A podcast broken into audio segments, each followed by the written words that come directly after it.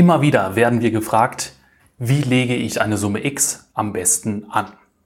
Menschen kommen zu uns und fragen nach Investmentchancen für 10.000, für 50.000, für 100.000 und sogar für eine Million Euro und mehr.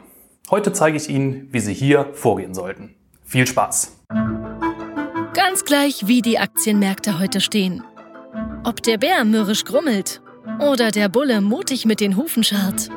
Wir machen Sie fit für Ihren langfristigen Erfolg an der Börse. Willkommen beim Privatinvestor Podcast. Meine Damen und Herren, herzlich willkommen zum Privatinvestor Podcast.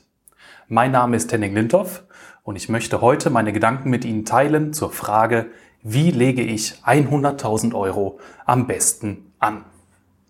Unseren Disclaimer finden Sie, falls Interesse besteht, am Ende dieser Episode. Aus Compliance-Gründen kann ich Ihnen heute leider keine konkreten Aktientitel nennen. Mein Tipp, abonnieren Sie unseren Börsenbrief Der Privatinvestor, dann erhalten Sie in unserem Archiv alle Analysen zu den hier angedeuteten Unternehmen. Na gut, wie gehen Sie vor, wenn Sie 100.000 Euro zur Verfügung haben und sinnvoll investieren möchten? Ein Patentrezept gibt es natürlich auch hier nicht. Ich will Ihnen aber Grundsätze und Möglichkeiten zeigen. Geld, Investitionen und finanzielle Sicherheit sind keine Themen, für die es einfache Erklärungen gibt. Sie müssen zuallererst Ihre persönlichen Investmentziele exakt bestimmen. Dabei sollten Sie unter anderem folgende Aspekte einbeziehen. Erstens. Ganz entscheidend ist Ihr Lebensalter. Junge Menschen haben einen weiten Anlagehorizont. Anleger, die kurz vor der Rente stehen, sollten vor allem auf Vermögenserhalt setzen. Zweitens. Möchten Sie das Geld für sich selbst oder Ihre Nachkommen anlegen? Drittens. Möchten Sie Ihr Vermögen weiter vermehren oder besteht Ihr Ziel darin, von anfallenden Dividenden Ihren Lebensunterhalt teilweise oder sogar komplett zu bestreiten? Sie sehen, auf die zunächst sehr simpel anmutende Fragestellung kann keine allgemeingültige Antwort gegeben werden. Ihr ganz konkretes, höchst individuelles Lebensszenario spielt eine entscheidende Rolle. Ganz gleich, wie Ihr individuelles Anlageszenario aussieht, raten wir von der Privatinvestor Ihnen immer, genügend Cash für Ihre laufenden Fixkosten und für etwaige Notfälle vorzuhalten. Sie sollten bei Jobverlust mindestens sechs Monate von Ihrem Ersparten leben können. Zudem sind Gold und Silber wichtige Komponenten einer effektiven Vermögensabsicherung. 10 bis 20 Prozent Ihres Vermögens sollten Sie in jedem Fall in Form physischer Edelmetalle besitzen. Entweder in einem Bankschließfach oder im eigenen Tresor deponiert. Soweit unsere fundamentalen Grundsätze. Jetzt geht es rein in die Praxis. Ich gehe im Folgenden von 100.000 Euro aus, die so gut wie möglich angelegt werden sollen. Und ich gehe von monatlichen Fixkosten in Höhe von 2.000 Euro aus. Dann beläuft sich die Mindest-Cash-Reserve auf 12.000 Euro. Die verbliebenen 88.000 Euro Vermögen werden zu rund 15 Prozent in Edelmetall angelegt. Ein 250 Gramm schwerer Goldbarren kostet aktuell, es ist Montag, der 28. September 2020, 13.209 Euro im Ankauf. Somit verbleiben noch 74.791 Euro für Investments in Aktien. Bis zu diesem Punkt gilt unsere Anlagestrategie für jeden Anleger, unabhängig von seiner konkreten Lebenssituation. Nun aber wird es knackig. Ich werde Ihnen zwei verschiedene Musterszenarien für den weiteren Investmentweg zeigen. Für ein Depot namens Ruheständler gehe ich von einem Anleger im Rentenalter aus, der sein bestehendes Vermögen so investieren möchte, dass er eine Rentenlücke schließen kann. Ziel ist es hier, hohe Dividenden zu erzielen. Das bestehende Vermögen soll gesichert werden.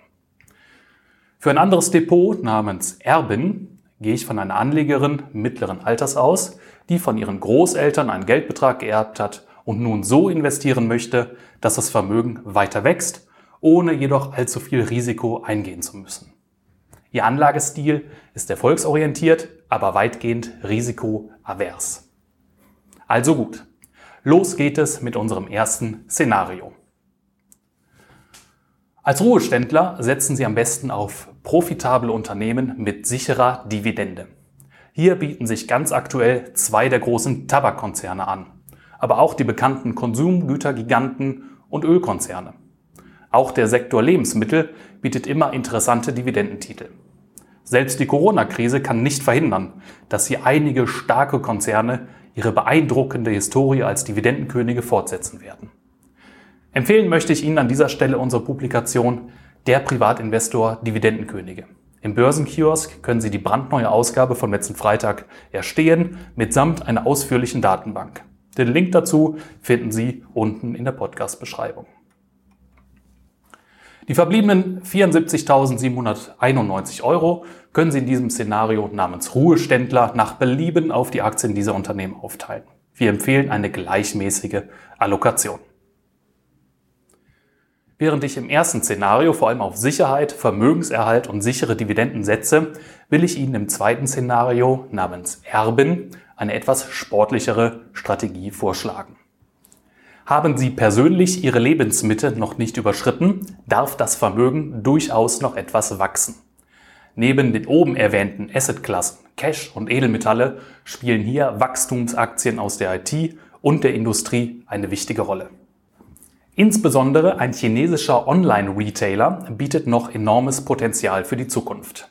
In unserem neuen kostenlosen Spezialreport erfahren Sie Näheres. Auch diesen Link finden Sie in der Podcast-Beschreibung. Dank exzellenter Logistik und einer eigenen Medikamentensparte wird er unserer Einschätzung nach Amazon und Alibaba Paroli bieten können. Auch ein hochwertiger Vertreter der Pharmabranche sollte nicht fehlen. Ein dänisches Unternehmen hat es uns hier besonders angetan. Die Ära der Dänen ist noch lange nicht vorbei, denke ich. Extrem stark ist die Cashflow-Generierung eines IT-Systemhauses aus deutschen Landen. Seine Langfristperspektive und die Wachstumsaussichten sind sehr vielversprechend. Und die Nachfrage nach performanter IT-Infrastruktur wird in absehbarer Zeit nicht abreißen, wie Sie sich denken können, liebe Zuhörer. Konkrete Namen darf ich Ihnen leider auch hier nicht nennen. Abonnenten von der Privatinvestor schauen am besten einfach in unsere reichhaltige Datenbank. Gut, das war es auch schon. Kurz und knackig hoffe ich. Ich habe Ihnen zwei verschiedene Anlageszenarien präsentiert und entsprechende Investments vorgeschlagen. Cash, Aktien und Edelmetalle gehören zu jeder vernünftigen Anlagestrategie. In welche Aktien Sie dann investieren, hängt maßgeblich von Ihrer Lebenslage und Ihren Anlagezielen ab. Ein Merksatz aber gilt immer, je näher der Ruhestand rückt, desto stärker sollten Sie auf zuverlässige Dividendenzahler setzen. Junge Menschen können den Fokus auf Wachstumstitel richten. Und nun der Disclaimer.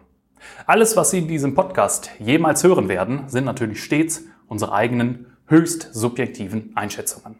Genau deshalb übernehmen wir keinerlei Haftung für Ihre Transaktionen an der Börse. Denken Sie immer daran, Geldanlage ist Chefsache, nämlich Ihre eigene.